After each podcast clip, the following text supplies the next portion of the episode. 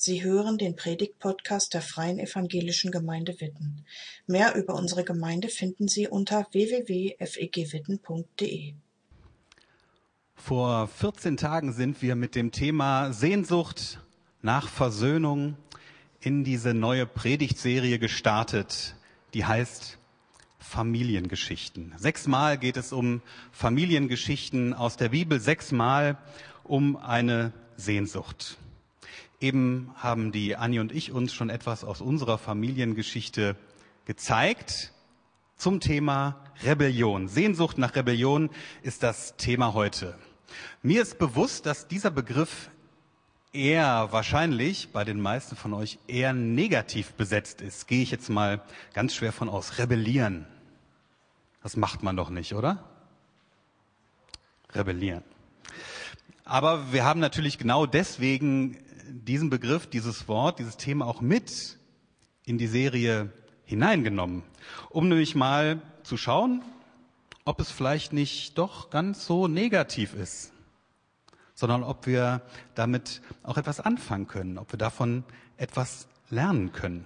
Und manchmal hilft es ja, wenn wir uns zuerst mal den Begriff anschauen, Rebellion. Was ist das eigentlich? Was sagt der Duden? Der Duden sagt über das Rebellieren, das ist ein Aufstand, eine offene Auflehnung einer kleineren Gruppe. Und vermutlich haben das die meisten von euch auch im Kopf, wenn sie Rebellion hören. Vor Augen stehen euch Menschen, vielleicht mit Waffen in den Händen, die brutal und rücksichtslos auf andere Menschen losgehen.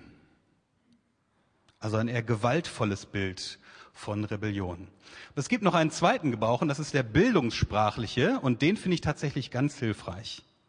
Da bedeutet Rebellion das Aufbegehren, das sich widersetzen. Und plötzlich merken einige von euch, hoppla, na, da rebelliere ich ja doch hier und da vielleicht auch mal, weil ihr euch gerne mal widersetzt. Das klingt natürlich immer noch unbequem, ja, Aufbegehren, sich widersetzen. Das ist nichts locker flockiges, das ist unbequem, aber es ist nicht mehr so gewaltvoll. Als die Anni und ich eben erzählt haben, was ist denn da bei euch in euren Köpfen so vor sich gegangen?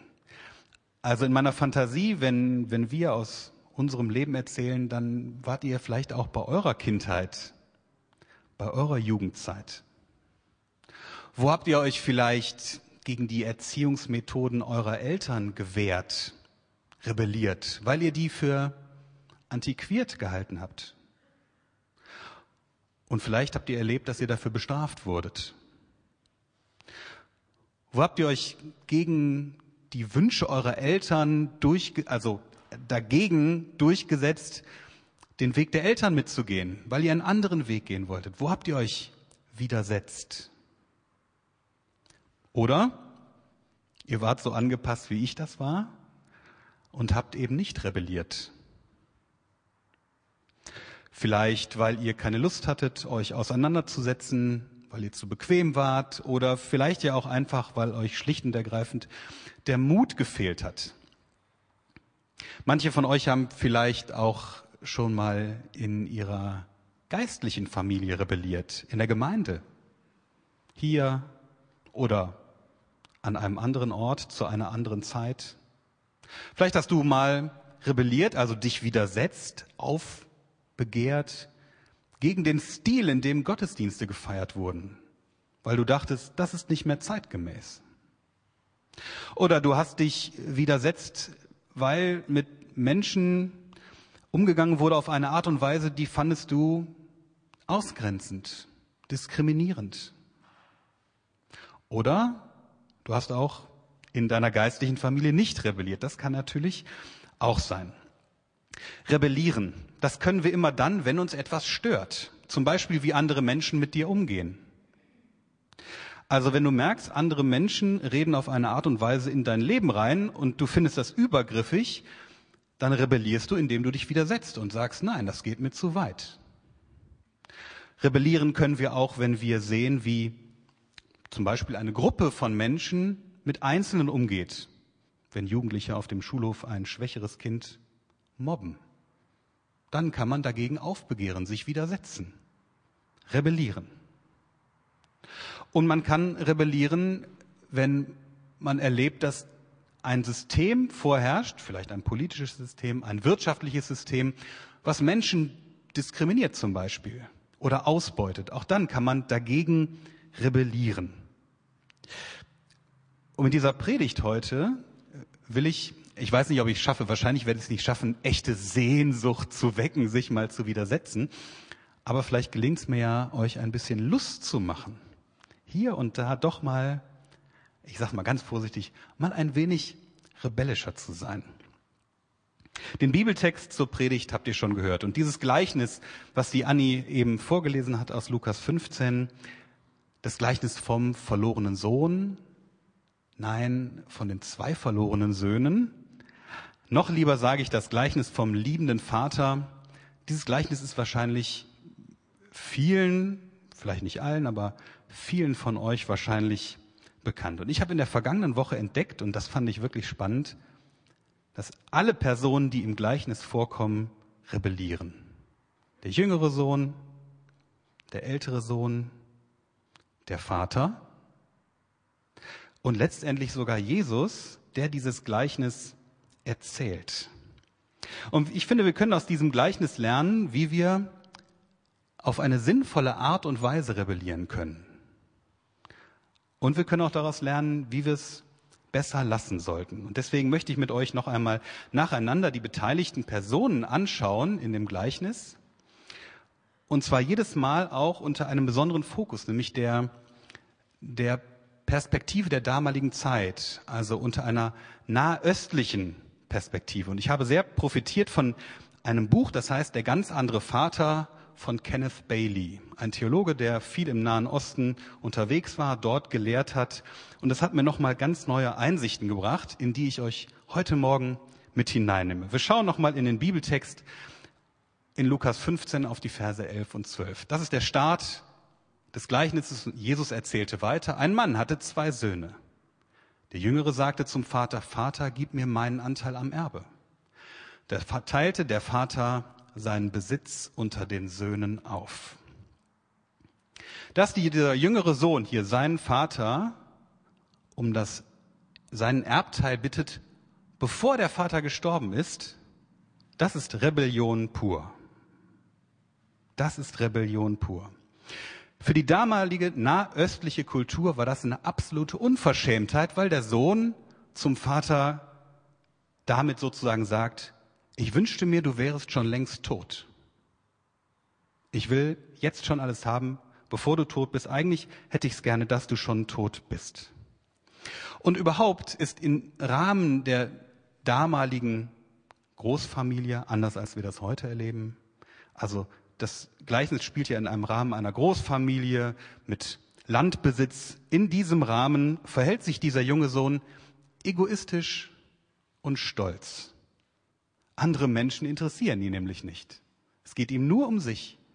Ihn interessiert weder seine Familie und was er damit auslöst, wenn er einen Teil des Erbes bekommt, Land wahrscheinlich, das zu Geld macht, verkauft, es dann anderen Menschen gehört. Es interessiert ihn alles nicht. Es interessiert ihn auch nicht die dörfliche Gemeinschaft, was dadurch durch diese Erbgeschichte dann im Dorf passiert, in dem sie leben. Wobei wir auch sagen müssen, dass der Sohn hier kein Gesetz bricht. Eine kulturelle Norm bricht er, aber kein Gesetz.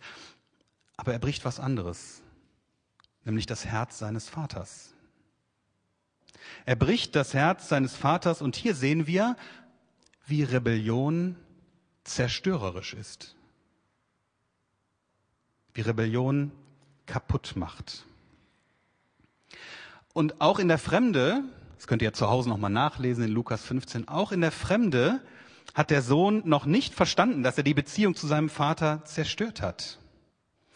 Denn er will dann ja zurück, aber er will nicht zurück, weil er bereut, was er getan hat. Er will nicht zurück, weil er sich schämt für das, was er getan hat, sondern er will zurück, weil er Hunger hat. Mehr nicht. Erstmal mehr nicht. Und er will zurück und er denkt, den Schaden, den ich da angerichtet habe, den kann ich wieder gut machen, weil er denkt, es geht ums Geld. Dass das Herz seines Vaters gebrochen ist, hat er noch nicht verstanden. Er denkt, es geht ums Geld und deswegen sagt er, mein Vater soll mich zu einem Tagelöhner machen und dann kann ich sozusagen so meine Schulden wieder abarbeiten. So viel mal für den Moment. Aber der ältere Sohn rebelliert auch. Wir springen jetzt ein bisschen im Gleichnis hin und her, nämlich als sein Bruder zurückkommt und in die Familie wieder aufgenommen wird.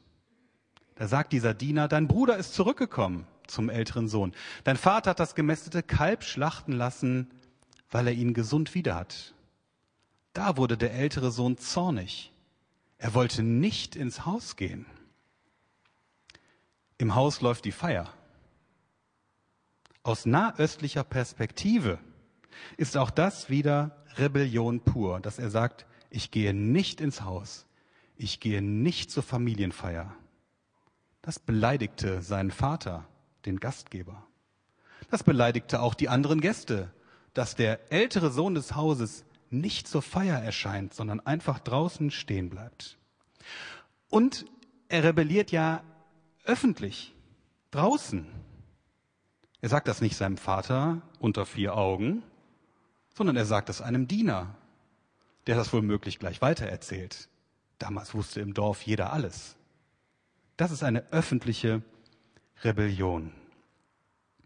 Und während er dann mit seinem Vater spricht, wird deutlich, dass auch seine Beziehung zum Vater nicht heil ist, sondern zerbrochen. Er übernimmt keine Verantwortung. Er weigert sich, an der Versöhnung seines Bruders teilzunehmen. Er verachtet seinen Bruder. Er ist unhöflich. Er verweigert dem Vater die Partnerschaft und er grenzt sich so selber aus der Familie aus. Wieder sehen wir zerstörerische Rebellion, die das Herz des Vaters bricht. Rebellion, die kaputt macht. Schauen wir mal auf den Vater, der, wie ich finde, auch rebelliert, weil er nämlich ganz, ganz anders handelt, als es ein altorientalischer Patriarch tun würde. Dieser Vater widersetzt sich dem Bild eines orientalischen Patriarchen. Und es beginnt damit, dass der Vater seinem Sohn das Erbe auszahlt. Vers 11 und 12.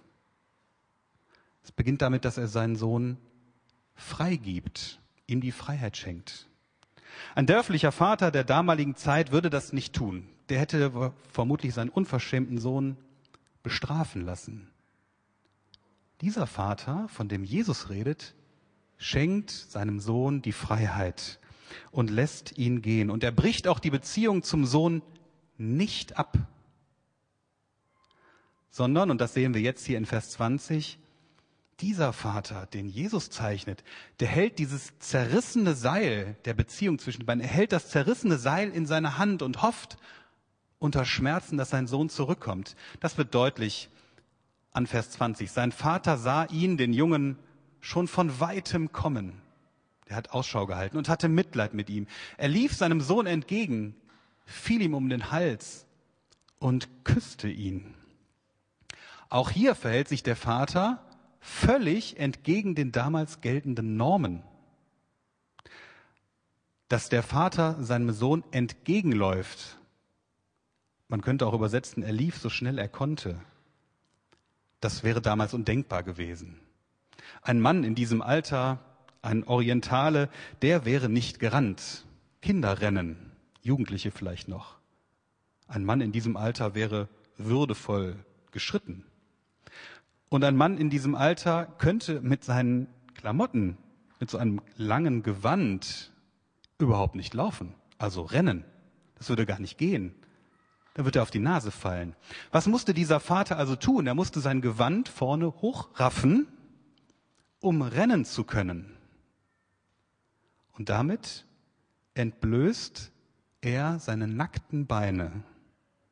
Und wer mal im Orient unterwegs war, da reicht es ja manchmal schon nach Griechenland zu fahren, wie die so gucken, wenn man da in Kirchen gehen will. Also offene Körperstellen, das ist immer nicht so gut. Dieser Vater demütigte sich für seinen Sohn. Der nimmt hier Schande auf sich, indem er seine nackten Beine entblößt und sich lächerlich macht. Der Vater übernimmt hier die Kosten für die Versöhnung. Die Schande, den, der Scham, der ihn jetzt trifft, weil er sich vor dem Dorf lächerlich macht, das hätte ja eigentlich seinen Sohn treffen müssen, der da zurückgekrochen kommt und nichts mehr hat vom Erbe. Aber der Vater übernimmt die Kosten für die Versöhnung. Sie geht von ihm aus. Und erst in dieser Begegnung, in dieser liebevollen Begegnung, begreift der Sohn, was er getan hat. Dass er nämlich das Herz seines Vaters gebrochen hat. Und er sagt, ich bin es nicht mehr wert, deinen Sohn zu heißen. Das sagt er erst, nachdem der Vater ihn so in die Arme geschlossen hat. Dieser Vater verhält sich und widersetzt sich den Normen der damaligen Zeit. Und das tut er auch beim älteren Sohn übrigens. Wieder gibt es ein komplett anderes Bild eines Vaters der damaligen Zeit. In Vers 28 heißt es, da wurde der ältere Sohn zornig, er wollte nicht ins Haus gehen. Doch sein Vater kam zu ihm heraus und redete ihm gut zu. Wieder verlässt der Vater sein Haus für den Sohn. Er geht auf seinen Sohn zu, um ihn zu gewinnen. Der Vater verlässt also die Feier. Das hätte ein orientalischer Patriarch nicht getan. Der hätte doch nicht die Gesellschaft verlassen. Das hätte er niemals getan, aber er tut es für seinen Sohn. Ein orientalischer Patriarch hätte seinen Sohn angeschrien oder ihn bestraft, bestrafen lassen für diese Unverschämtheit. Dieser Vater widersetzt sich diesem Bild und handelt ganz, ganz anders. Und er kritisiert seinen Sohn nicht, er verurteilt seinen Sohn nicht, er lehnt seinen Sohn nicht ab. Auch hier trägt der Vater die Kosten für die Versöhnung. Auch wenn dieses Gleichnis am Ende ja offen bleibt.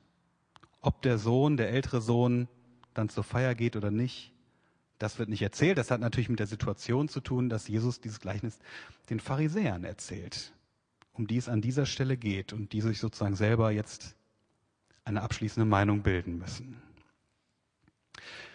So ist Gott. So zeichnet Jesus uns Gott, so malt Jesus uns Gott vor Augen. Und wie befreiend ist es, dass Jesus uns Gott nicht wie einen orientalischen Patriarchen aus der damaligen Kultur vor Augen gemalt hat. Das ist befreiend. Sondern Jesus malt uns einen Vater vor Augen, der aus den Beschränkungen der damaligen Kultur ausbricht. Und so zeichnet er uns ein unvergessliches Bild für Gott. Ein Gott, der beiden rebellierenden Söhnen die Hände hinhält, der ihnen die Versöhnung anbietet und zeigt ihnen so seine große Liebe. Während die beiden Söhne also, der jüngere und der ältere, indem sie rebellieren, jeweils aus der Beziehung rausgehen, auf unterschiedliche Arten, macht der Vater, Gott, genau das Gegenteil. Der geht nämlich in die Beziehung rein. Der jüngere Sohn läuft weg, der ältere geht in den inneren Widerstand und sie bewegen sich aus der Beziehung raus, zerstören Beziehung. Gott macht genau das Gegenteil, der Vater geht in die Beziehung rein. Und das war etwas oder ist etwas, was aus nahöstlicher Perspektive so nicht zu erwarten ist. Und so finde ich, können wir der Rebellion, diesem Widersetzen, sich widersetzen, was der Vater uns zeigt, auch für heute, für uns etwas Positives abgewinnen. Und das war für mich in der vergangenen Woche der Knackpunkt. Wenn ich rebelliere, oder wenn du rebellierst, wenn du dich widersetzt, dann ist wichtig, dass das in Beziehung geschieht. Natürlich kannst du rebellieren, indem du einfach mal die Brocken hinschmeißt. Ich mache das hier nicht mehr mit. Du kannst rebellieren, indem du eine Beziehung abbrichst und sagst, Schluss aus, weiter nicht. Du kannst rebellieren, indem du anderen Menschen deine Meinung mal links und rechts um die Ohren haust. Das wird Beziehung aber nicht aufbauen, das wird Beziehung zerstören.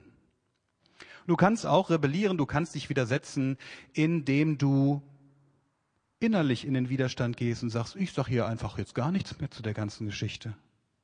Ich verabschiede mich. Ich bin vielleicht noch da, aber ich sag da nichts mehr zu. Du kannst auch so rebellieren. Aber, wie der ältere Sohn das macht, auch das zerstört Beziehung. Und beides sind ungesunde Arten zu rebellieren. Und bei beiden Arten wird sich wahrscheinlich nichts ändern.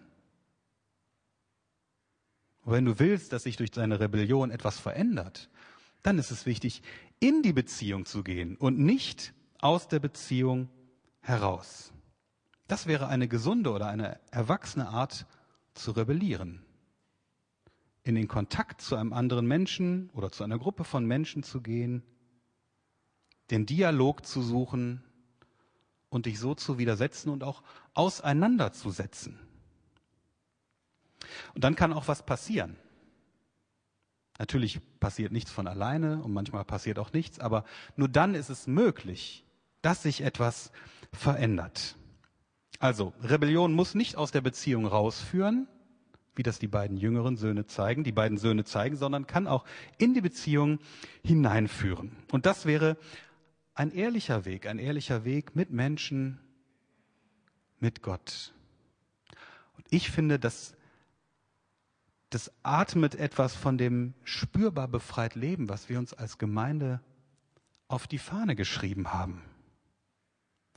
Und ja, ich stimme euch sofort zu, das ist total herausfordernd. In die Beziehung hineinzugehen, sich zu widersetzen, statt rauszugehen. Wie auch immer. Das ist fast immer einfacher. Aber wir wollen ja weiterkommen. Deswegen braucht es manchmal auch herausfordernde Impulse.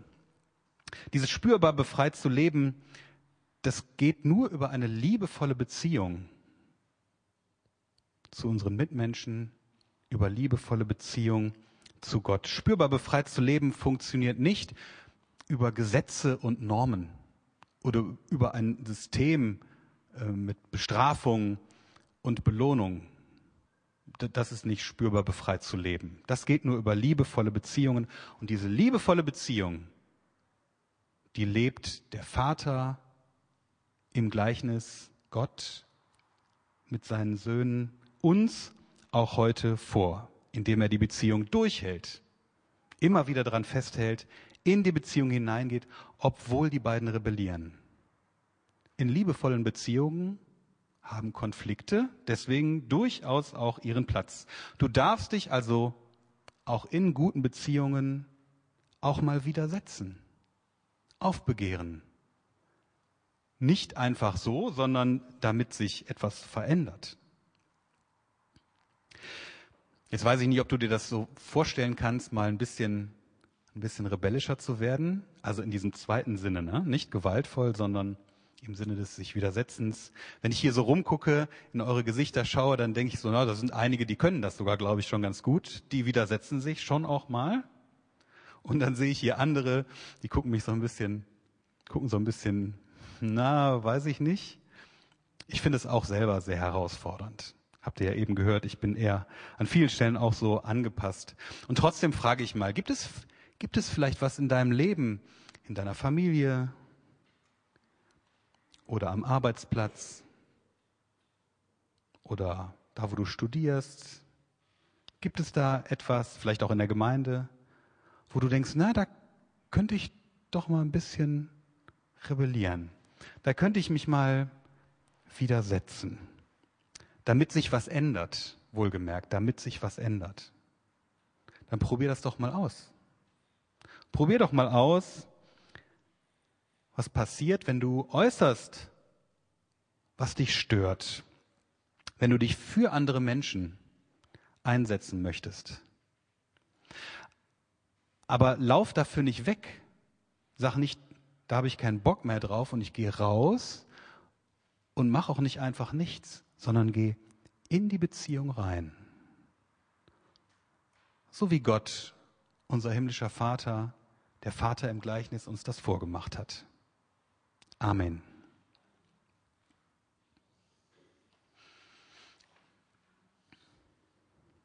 Ich lade euch ein zu einem Moment der Stille. Eine Zeit, in der du mal einen Moment nachdenken kannst,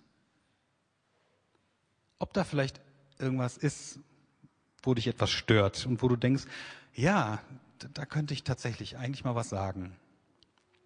Oder vielleicht hast du konkrete Menschen, Gesichter, was vor Augen. Nehmt euch einen Moment Zeit, um darüber nachzudenken. Ich beende diese Zeit der Stille dann mit einem Gebet. Himmlischer Vater, wie gut, dass du uns bis ins Innerste hinein kennst, weil du uns gemacht und geschaffen hast. Alle auf so unterschiedliche Arten und Weisen.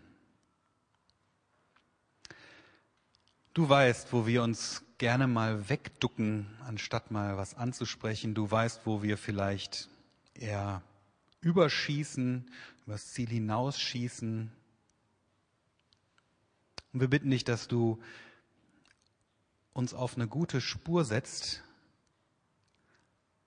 dass wir als Menschen, da wo wir leben, in unseren Familien, in unserer Nachbarschaft, am Arbeitsplatz, in der Schule, im Studium, aber auch in der Gemeinde, wir bitten dich, dass du uns den Mut schenkst, immer wieder die Beziehungen zu anderen Menschen zu suchen. Auch oder gerade dann, wenn uns etwas stört. Wenn wir merken, dass sich da etwas in uns aufbegehrt. Und wenn wir uns wünschen, dass sich was ändert. Und wir bitten dich um deine Hilfe, dass wir das in einem, mit deinem liebevollen Geist tun damit sich etwas ändert. In der Beziehung zu anderen Menschen oder auch in der Beziehung zu dir. Dafür bitten wir dich um deinen Segen. Amen. Danke fürs Zuhören. Sie wünschen sich jemanden, der ein offenes Herz und Ohr für Sie hat? Wir haben ein Team von Seelsorgern, das sich freut, für Sie da zu sein und vermitteln Ihnen gerne einen Kontakt. Anruf genügt unter Witten 93726.